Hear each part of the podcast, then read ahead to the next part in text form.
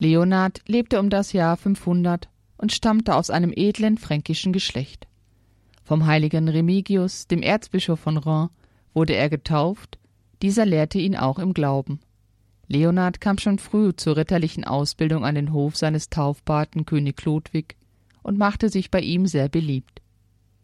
Eigentlich stand dem jungen Ritter eine glänzende Zukunft bevor, aber er war für ein anderes Leben bestimmt. Die christliche Lehre durch den Erzbischof Remigius ergriff ihn tief und er verzichtete auf alle Vorteile seiner adligen Geburt. Leonhard gab sich dem ernsten Studium hin und wurde zum Priester geweiht. Nun predigte der junge Geistliche das Christentum mit so großer Begeisterung und geistlicher Redekraft unter den Heiden, dass ihm viele nacheiferten und die Taufe empfingen. Leonhard hatte ein sehr gutes Verhältnis zum König und so wurden unter seinem Einfluss alle Gefangenen, die er besuchte, bald freigelassen. Sein Ruf breitete sich rasch aus, zumal wunderbare Krankenheilungen die Wirkung seiner Worte verstärkten. Daraufhin weihte ihn Remigius zum Bischof. Als Leonhard erfuhr, dass König Chlodwig ihm ein Bistum geben wollte, um ihn an sich zu binden, lehnte er ab und kehrte Reims den Rücken zu. Leonhard zog es in die Einsamkeit und er ging in ein Kloster bei Orléans. Dort lebte er dann in Askese und Betrachtung. Auf Mahnung des Heiligen Geistes verließ der Heilige aber später das Kloster und ging nach Aquitania, um zu predigen. So predigte Leonard, tat Wunder und wohnte als Einsiedler in einem Wald nahe bei der Stadt Limoges. Der Ruf seines tugendhaften Lebens zog viele an, vor allem baten die Bauern der Umgebung um seinen Rat, für die er durch seine Naturkenntnis bei Viehkrankheiten und Seuchen zu einem gütigen Helfer wurde. Eines Tages war ein König auf der Jagd. Seine schwangere Frau, die ihn begleitete, bekam plötzlich Geburtswehen und war in großer Gefahr. Der König und sein Gesinde klagten laut darüber, und da Leonard zufällig durch den Wald ging, hörte er die Stimmen und ging in großem Mitleid zu ihnen hin. Der König rief ihn und fragte den Heiligen, wer er wäre. Als er hörte, dass er ein Jünger des heiligen Remigius war, gewann er Vertrauen. Der König glaubte, dass ihn der große Meister viel gelehrt haben müsste, und so führte er Leonard zur Königin. Der König bat Leonard, dass er mit seinem Gebet seine Frau und das Kind vor dem Tod rette. Da betete der Heilige, und seine Bitte wurde gewährt. Der König bot ihm daraufhin einen großen Schatz mit Gold und Silber.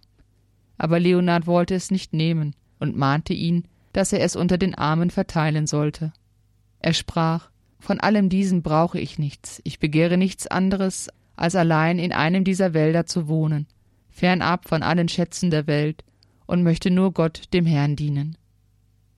Da wollte ihm der König den ganzen Wald geben, doch den ganzen Wald wollte Leonard nicht, nur so viel, wie er in einer Nacht mit einem Esel umreiten konnte.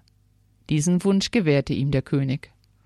So baute Leonard an dieser Stätte ein Kloster und nannte diesen Ort Nobiliacum, weil er ihm von einem König geschenkt worden war. Leonard lebte dort mit zwei Mönchen, die sich zu ihm gesellt hatten, in großer Enthaltsamkeit. Der Heilige übte das Amt des Abtes in großer Vollkommenheit aus, und das Kloster wurde Ziel frommer Pilger, die ihn immer wieder um seinen Rat und das Gebet baten. Auch alle anderen Notleidenden half er, denn er war barmherzig. Besonders lagen Leonard die Gefangenen am Herz. Hier wirkte der Heilige große Wunder.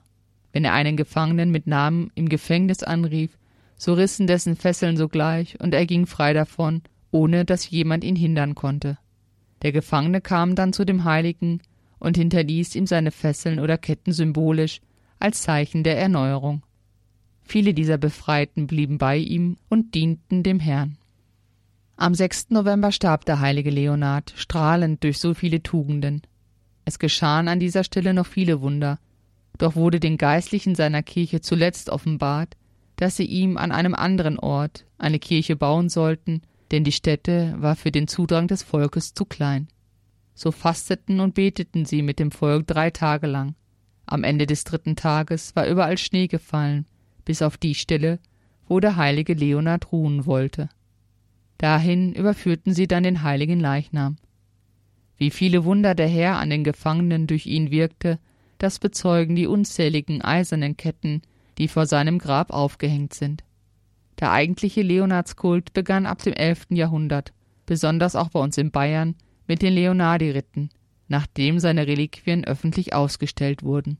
Von Frankreich verbreitete sich der Kult rasch nach Süden und Osten, was auch mit den Kreuzzügen zusammenhing, in denen Leonard als Patron der Gefangenen eine besondere Bedeutung als Fürsprecher zukam.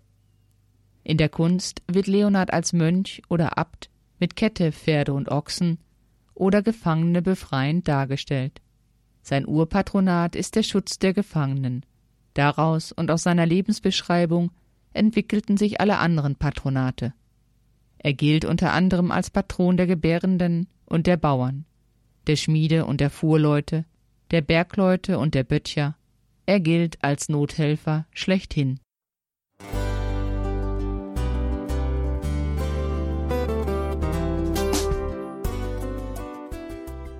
Liebe Zuhörerinnen und Zuhörer, vielen Dank, dass Sie unser CD- und Podcast-Angebot in Anspruch nehmen. Wir freuen uns, dass unsere Sendungen auf diese Weise verbreitet werden. Dieser Dienst ist für Sie kostenlos. Für uns ist er allerdings mit einem nicht unerheblichen finanziellen Aufwand verbunden. Deshalb sind wir für jede Spende dankbar. Alle Bankverbindungen unserer Spendenkontos können Sie über unsere Homepage horeb.org unter dem Menüpunkt Spenden einsehen. Dort besteht auch die Möglichkeit, online zu spenden. Natürlich nach den neuesten Sicherheitsstandards. Sie können diese Informationen auch bei unserem Hörerservice unter der Telefonnummer 08328 921 110 erfragen. Ich wiederhole die Rufnummer 08328 921 110. Vergelt's Gott für Ihre Unterstützung. Ihr Pfarrer Kocher.